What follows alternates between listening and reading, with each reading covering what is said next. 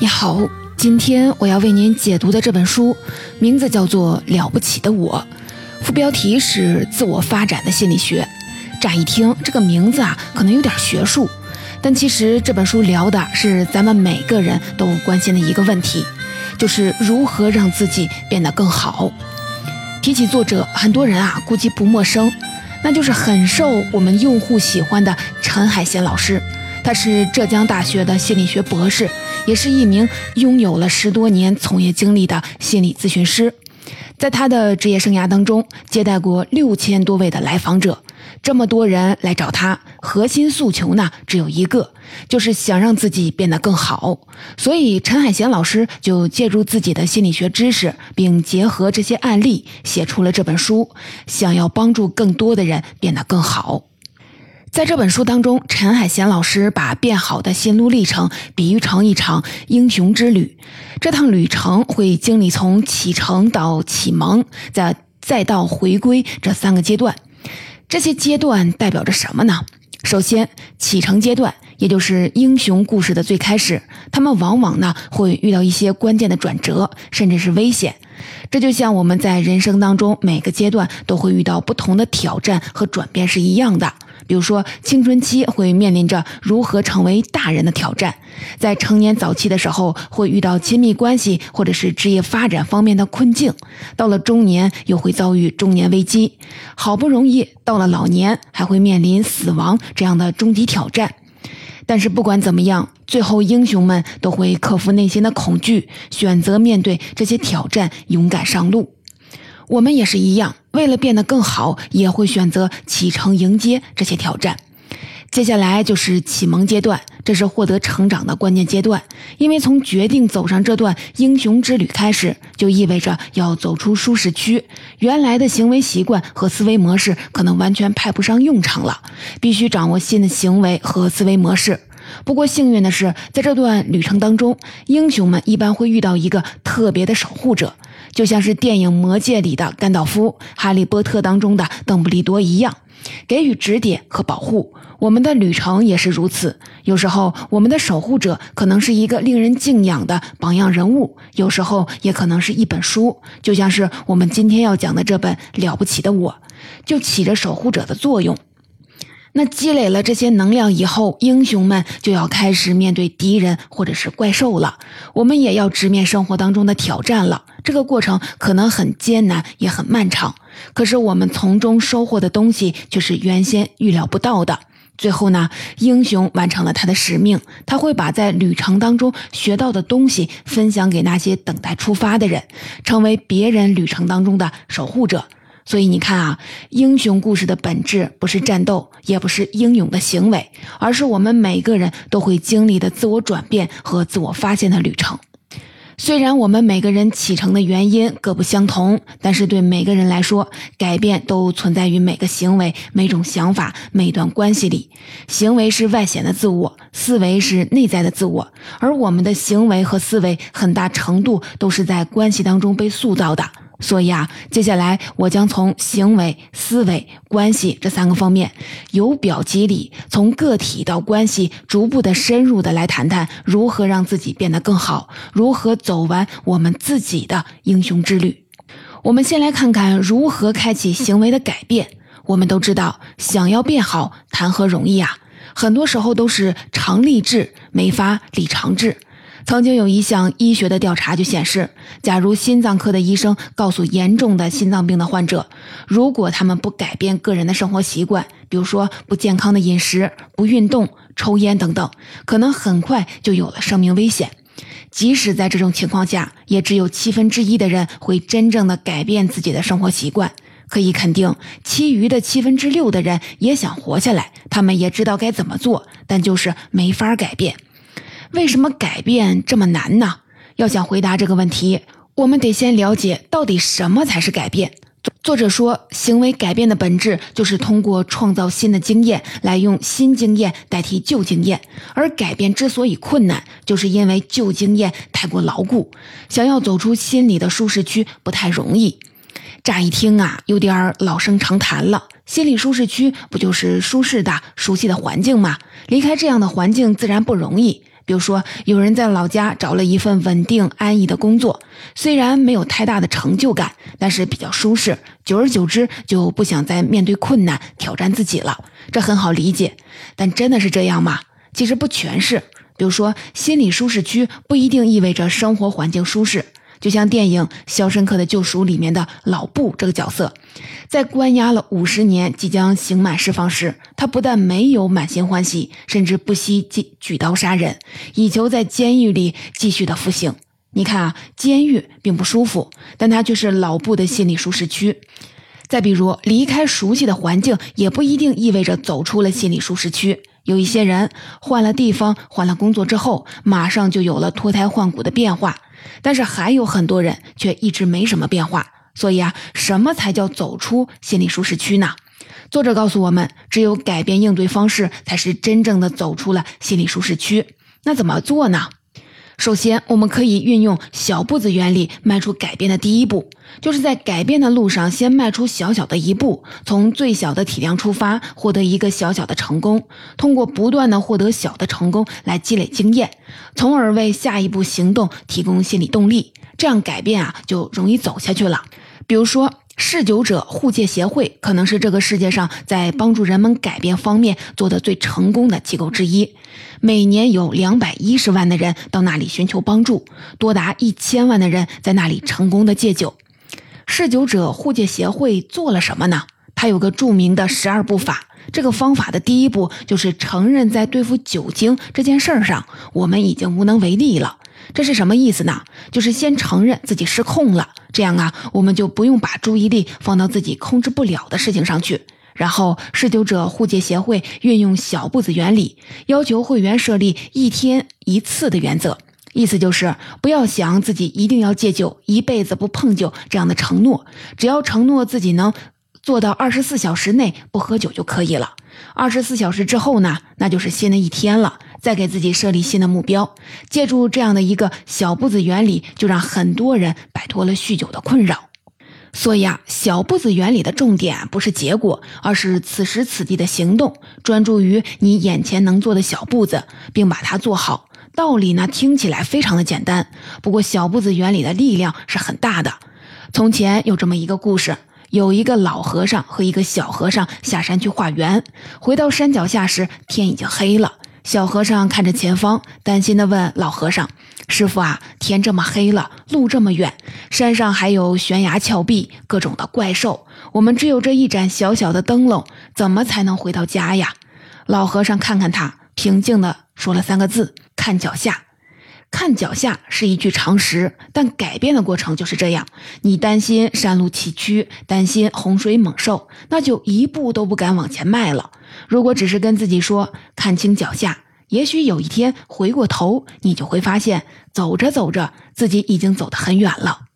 我们知道了小步子能改变大改变，但有时候，即使人们成功的迈出了改变的第一步，也很容易中途就放弃了。那怎么样让自己把新的经验凝固成长久的习惯，不再退回到充满诱惑的心理舒适区呢？我们可以借助环境场的力量。这个环境场不是什么神秘的宇宙能量，它其实说的是包含大量行为线索的环境。这些行为线索能激发特定的行为，说白了就是不同的环境能引发我们不同的行为。你比如说，咱们平时上班的时候，在茶水间、在食堂，大家都是互相的闲聊、开开玩笑；一旦走进了办公室，就严肃认真起来了。所以你看啊，我们人类就是这么一种环境动物，不同的环境就会激发出我们不同的心理，不同的心理又会引发我们不同的行为。知道了这一点，咱们就可以主动的利用这一点，利用不同的环境，给自己不同的心理暗示，在潜移默化当中让自己产生变化。书里边给出了一个例子，是作者陈海贤老师自己的例子。他说这本书是在浙江省图书馆的自习室里完成的。其实啊，他自己家里就有书房，而且他作为一个心理咨询师，不用坐班，时间比较自由，可以有很多的时间在家里。可是他偏偏放着家里的书房不用，非要大老远的跑到图书馆去写书。为什么呢？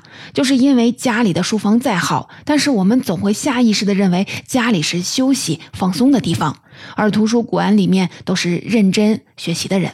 自然动力就更强了。这就是环境场给我们带来的变化。所以，你如果觉得做什么事情动力不足，不能坚持下去，不妨试试换一个环境，没准啊有一个不一样的结果。要想变成更好的自己，不仅需要行为的改变，还离不开内在思维的有效运转。很多时候，阻碍我们变好的不是行为，而是行为背后保守僵化的思维。前面我们说了，行为的改变需要走出心理舒适区，用新经验代替旧经验；思维的改变同样需要用新思维代替旧思维。那什么样的思维模式会阻碍我们的改变呢？这本书当中提到了三种典型的思维。分别是僵固性思维、应该思维和绝对化思维。我们一个一个的拆开来看。第一种是僵固性思维。僵固性思维的人有一个典型的特点，就是身上有很重的想要证明自己的包袱。他们的注意力不在怎么把事情做好上，而是会转移到怎么维护我很强的自我形象上去。比如说，面临挑战的时候，他们更容易放弃，因为他们担心困难的任务可能会暴露自己不够厉害。再比如说，他们会认为，如果一件事情靠努力才能做成，这是可耻的，说明自己能力不够。这样的想法虽然保住了面子，避免了焦虑，但是也成为了更进一步的阻碍。第二种是我应该如此的应该思维，比如说最近呐有点懈怠，我应该买点书充实一下自己。最近呢，有点暴饮暴食，我应该办个健身卡锻炼一下。但是啊，带着这种应该思维做事，往往很难成功。为什么应该思维不能带来想要的改变呢？作者说，因为应该思维的本质是一种模仿。简单来说，就是他并不真的想要努力，只是希望通过摆出努力的姿势来满足心里应该要努力的想法。第三种是绝对化思维。永久化、普遍化、人格化是绝对化思维的三种的加工方式。比如说，失恋后，如果你觉得从此不会再爱了，这就是永久化。再比如说，从一只乌鸦黑推广到天下乌鸦一般黑。从有人对我不公平推广到整个世界对我都不公平，这就是普遍化。最后呢，如果我们把不好的事情当成都是别人的错，或者是认为都是自己的错，这就是人格化。一旦采用绝对化的思维，人们就很难看到变化的希望了。想要变成更好的自己，我们需要更加灵活的思维方式，用新的思维替换旧的思维。我们应该怎么做呢？如果把思维的转变比喻成一条河流，那么一条河流要流动起来，首先呢，它得有河流源头和终点的落差产生的张力。这个落差产生的张力，就是我们做事时由现实和目标之间差距带来的动力。其次呢，控制河流走向的河道必不可少，河道就是做事的方法。最后呢，还它还得有不断补充的源头活水。这里的源头活水说的是与现实的接触。想要变得更好，这个动力我们就不多说了，每个人都有。接下来我们来重点的说说那些能够引发有效行为的思维方式，以及怎么运用这些思维方式把动力变成了行动力。这本书当中提到了两个特别实用的方法，分别是控制的两分法和进的思维。首先呢，咱们来说说控制的两分法。作为一名心理咨询师，作者发现大部分的人的烦恼在于，他们总是妄图控制自己不能控制的事情。生活当中很多事情都是我们没有办法控制的，比如说我们控制不了自己的过去，控制不了生活的环境。有时候我们不想承认这些东西是我们无法控制的，于是脑子里就一直会有一个他应该是这样的期待。所以，某种意义上来说，应该思维就是我们对控制不了的事情的执着。同样，僵固性思维和绝对化思维也是如此。僵固性思维会把注意力放到我们控制不了的能力上，而不放到我们能够控制的努力上。绝对化思维则先用绝对化的要求把我们的控制范围无限的扩大，然后又让我们因为受到了挫折，放弃自己能够控制的因素。而控制的两分法就是告诉我们要努力的控制我们能控制的事情，而不要妄图的控制我们无法控制的事情。它分为了两个步骤。第一步，思考哪些是自己能控制的，哪些是控制不了的，并把注意力转移到自己能控制的部分。第二步，把能控制的部分找出来，并做出计划，努力的把它做好。比如说，你想锻炼身体，那么能否达到梦寐以求的理想身材是个未知数，谁也无法保证，这是现阶段无法掌控的事儿。但是你可以控制自己是否早起，晚上是否去小区散步，还可以控制自己的饮食。就算不能控制自己每天都锻炼身体，每周至少可以保证锻炼一天。找出这些可控的部分之后，你可以制定一个计划。比如说早上几点起床，准备做哪些运动，要搭配什么样的饮食，然后努力的把这部分做好。虽然这些看起来是微不足道的小事儿，不能马上的改变结局，但是这些可控的小事儿可以帮助我们把注意力聚焦在此时此地，而不是对未来结果的担忧上。这就是第一个方法，控制的两分法。接下来咱们来说说第二个方法，叫做近的思维。什么是近的思维呢？近的思维关注的是真实的、正在发生的近的事情，而远的思维则是相反，他关注的是想象当中的与现实的情境无关的远的事情。书中有这样一个形象的比喻，他说：远的思维就像是看电视，我们觉得自己也能看得很清楚，但那些画面都是导演想让我们看到的；而近的思维更像是拍摄现场，也许啊细节太多没法看全，但是我们会看到更多更真实的东西。那如何才能掌握近的思维方式呢？有三条原则可以帮助我们。第一条原则就是用描述性的语言，而不是用评价性的语言。什么是描述性的语言呢？它有点像是镜头语言，就是不加评价，不用形容词，只用动词描述正在发生的事情。比如说，这个妈妈控制欲很强和这个女儿很听话。怎么把这两句评价性的语言转换成描述性语言呢？你可以这样说：这个妈妈在指着女儿说：“我不允许你这样做。”女儿则低着头，一言不发。这就是描述性语言，它是生动的、丰富的，充满了变化的可能性。如果只是说这个妈妈控制欲很强，这个女儿很听话，那就很难再有探索的空间了，这就很难有什么变化。第二条原则：问具体的问题，而不是抽象的问题。抽象的问题往往是这种：“我很内向，怎么办呢？我有拖延症，该怎么办呢？”这样大而宽泛的问题。而具体的问题应该就是：“我很内向，每次遇到人呢都有些紧张，该怎么办呢？”这样的问题可以进一步的激发思考。比如说，你可能会想知道遇到哪些人容易紧张，遇到哪些人不会呢？在什么场合容易紧张，什么场合不会呢？只有看到相处的过程当中发生了什么，才能发现我们能控制的那一部分，才能找到可能的出路。第三条原则：关注现在能做的，而不是关注事情的结果。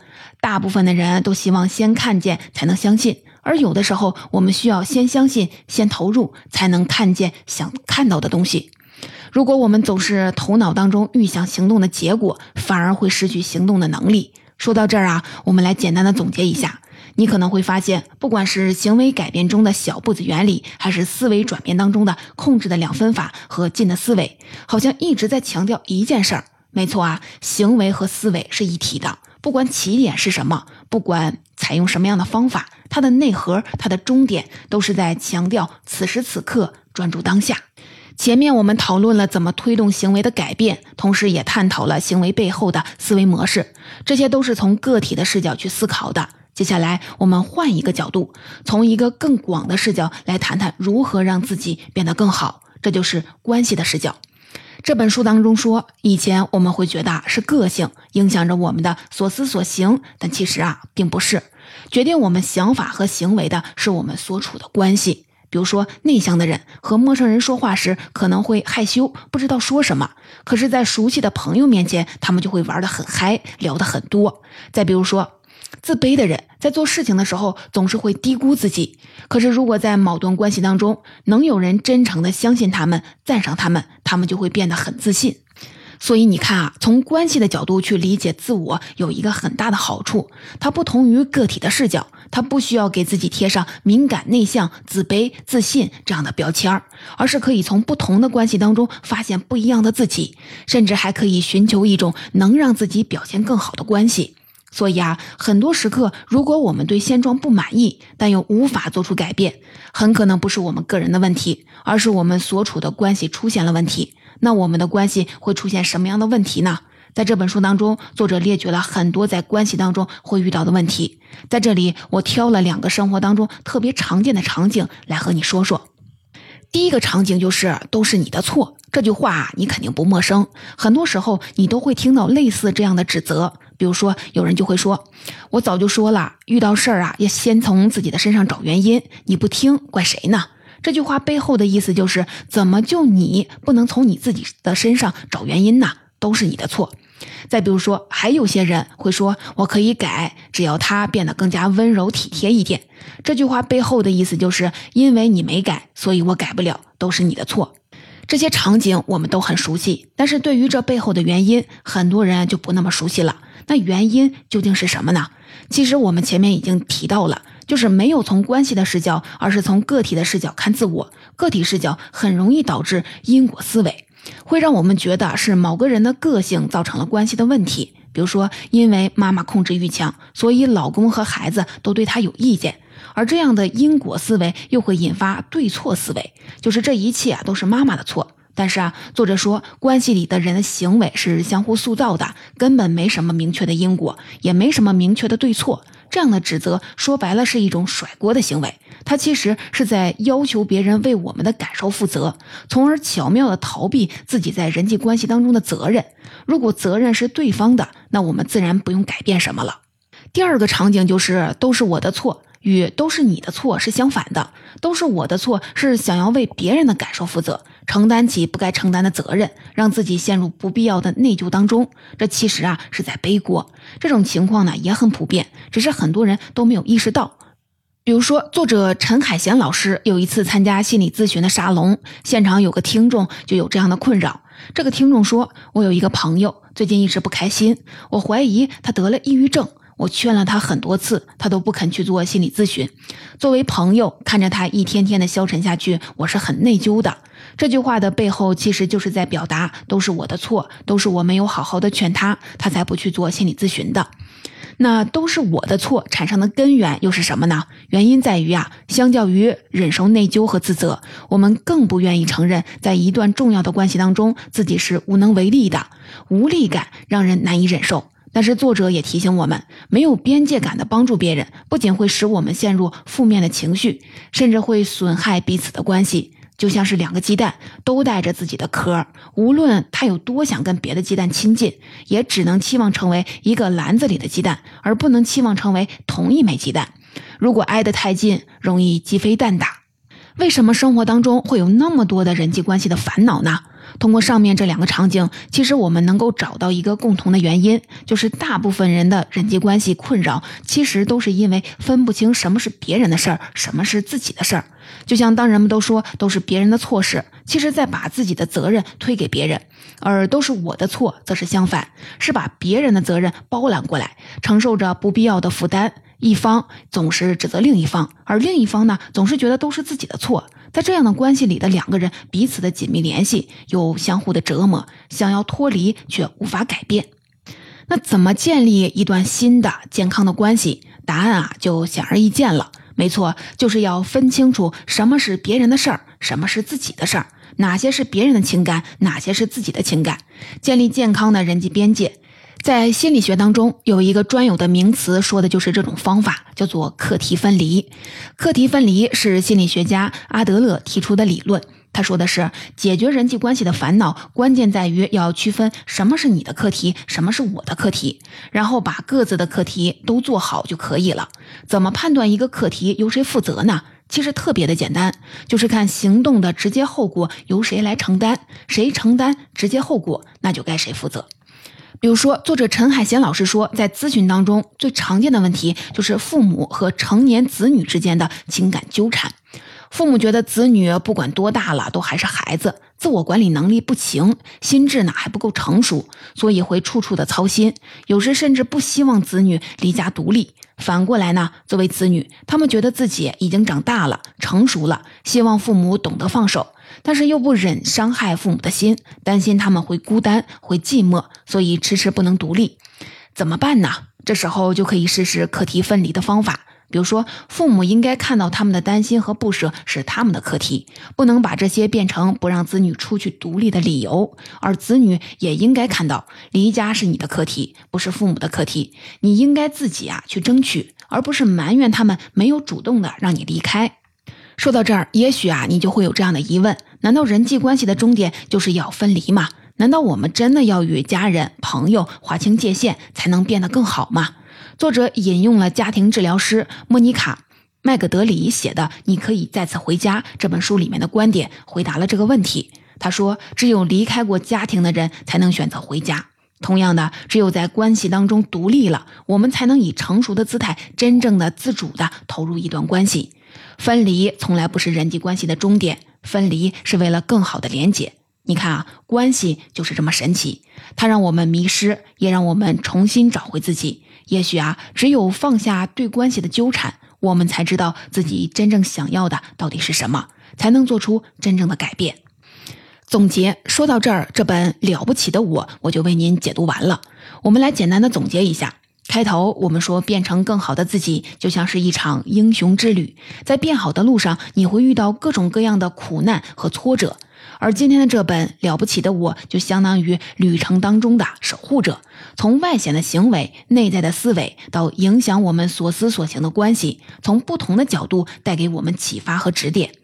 在行为的改变当中，小步子的原理帮助我们迈出改变的第一步；环境场帮助我们将新经验凝固成长久的习惯。在思维的改变当中，控制的两分法和进的思维帮助我们打破旧有的僵固型的思维、应该思维和绝对化思维。在关系的改变当中，课题分离帮助我们分清什么是别人的事儿，什么是自己的事儿，从而减轻人际关系当中的烦恼和羁绊。最后呢，作者叮嘱我们可以把这本书看作是一幅关于改变的地图，但它可能仅仅是一幅局部的地图，有些地方还标识的不那么清楚。但是只要有了地图，你就可以上路了。你可以去尝试的改变，比照着改变的经验，了解更多关于自我发展的知识。也许啊，你就会发现自己的经验有些跟这本书写的很像，有些呢不那么像，都没有关系。因为你走的路比地图更重要，祝你啊早日踏上自己的英雄之旅。